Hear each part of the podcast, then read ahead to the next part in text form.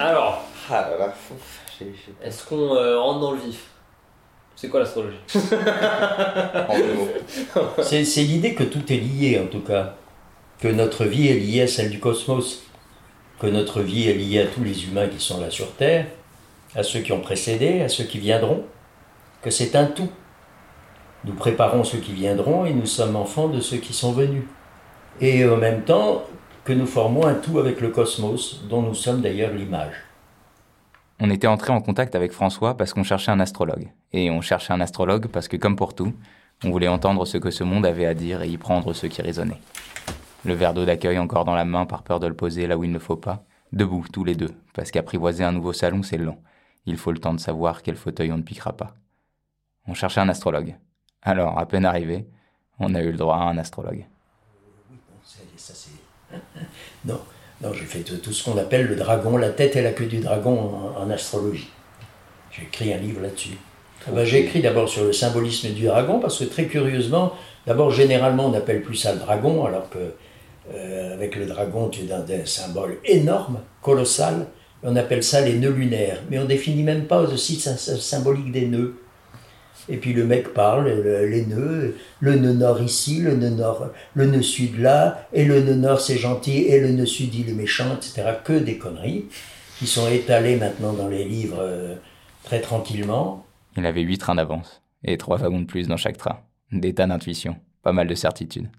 Il s'était tracé un chemin tortueux, dans un monde invisible, et on essayait de le remonter à partir de l'arrivée. Donc moi je dis que les nœuds lunaires c'est le passage du visible à l'invisible. Mais un passage qui est fermé, comme indique bien le mot nœud. Dragon, ça me fait penser à mon signe euh, Ouais. chinois. ouais. Toi aussi. C'est quoi L'année le... 2000, c'est des que nous sommes, toi et moi du coup, Ouais. on est des dragons de métal. C'est ça, non Ah, ça, je sais pas du tout. Je comprenais rien.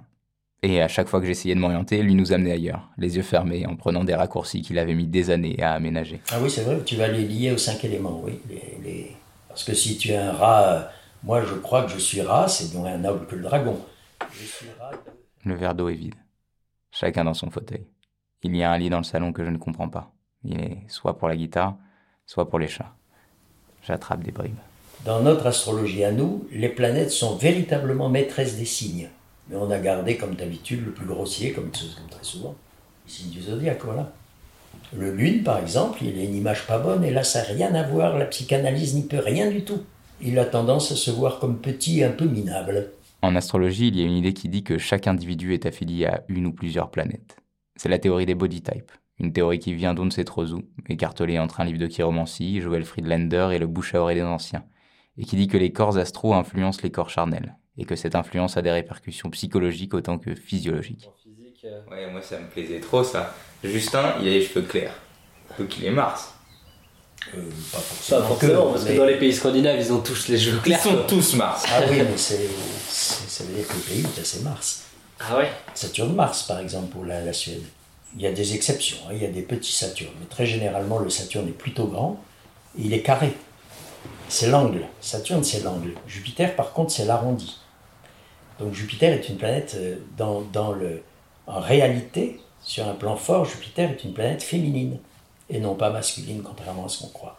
Saturne, lui, est vraiment le masculin. Et Jupiter représente en réalité la puissance féminine qui fait si peur aux hommes, si peur qu'ils s'en emparent, qu'ils vont dire non, non, Jupiter c'est du masculin. Ah Ouais, tu, tu- tu nous le laisses, ton pouvoir tu nous le donnes, hein C'est ça que les hommes n'aiment pas, ça leur fait peur. Puissance leur fait très peur. Puissance du féminin, Jupiter. L'influence dont on parle alors n'est ni à toute épreuve, Par exemple, euh, on te donne Mercure et les cheveux noirs. Ni fixe. Les Chinois, euh, ils ont tous ces cheveux noirs, c'est pas tous des mercures. La Chine, par exemple, c'est un pays qui est lune, très lune. Si on veut caricaturer, c'est un peu informe. C'est pas très développé, le lune. Elle est dictée par un cycle, et au cours de cette vie ou d'une autre, le Mars migrera progressivement vers le Jupiter, puis vers le Lune, puis vers le Vénus. Moi, je suis une lune intellectuelle. Avec matinée de Vénus, quand même. Vénus, c'est la sensualité, entre autres. hein. Ah, J'ai remarqué Ah bah, ça se voit, c'est hyper, hyper sensuel. C'est c'est toi. Allez savoir pourquoi, c'est cette partie-là du chemin à laquelle je m'étais accroché. C'était peut-être parce qu'elle semblait plus concrète. Il faut dire qu'il m'avait impressionné, François, quand au bout de dix minutes à peine, il avait décrété que Justin était Mars. Il avait regardé ses cheveux qui tirent au roux, son corps fin, ses petits yeux, et avait deviné son moteur passion, son bruit, son honnêteté. C'était peut-être les astres ou peut-être une profonde empathie. Je n'en sais rien, mais je crois que je m'en fiche. Les réponses à 22 ans, vous savez.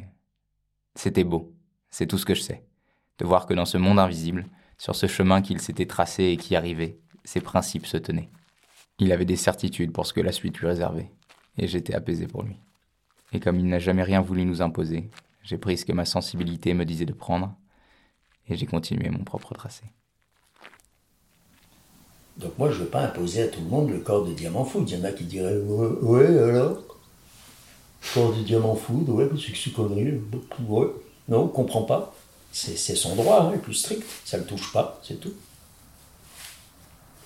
Mais partez de ça dans votre vie, hein, partez de choses qui vous touchent, qui vous frappent. Qui vous frappent et qui vous font du bien, hein, bien sûr. Écho, un podcast des dialogueurs.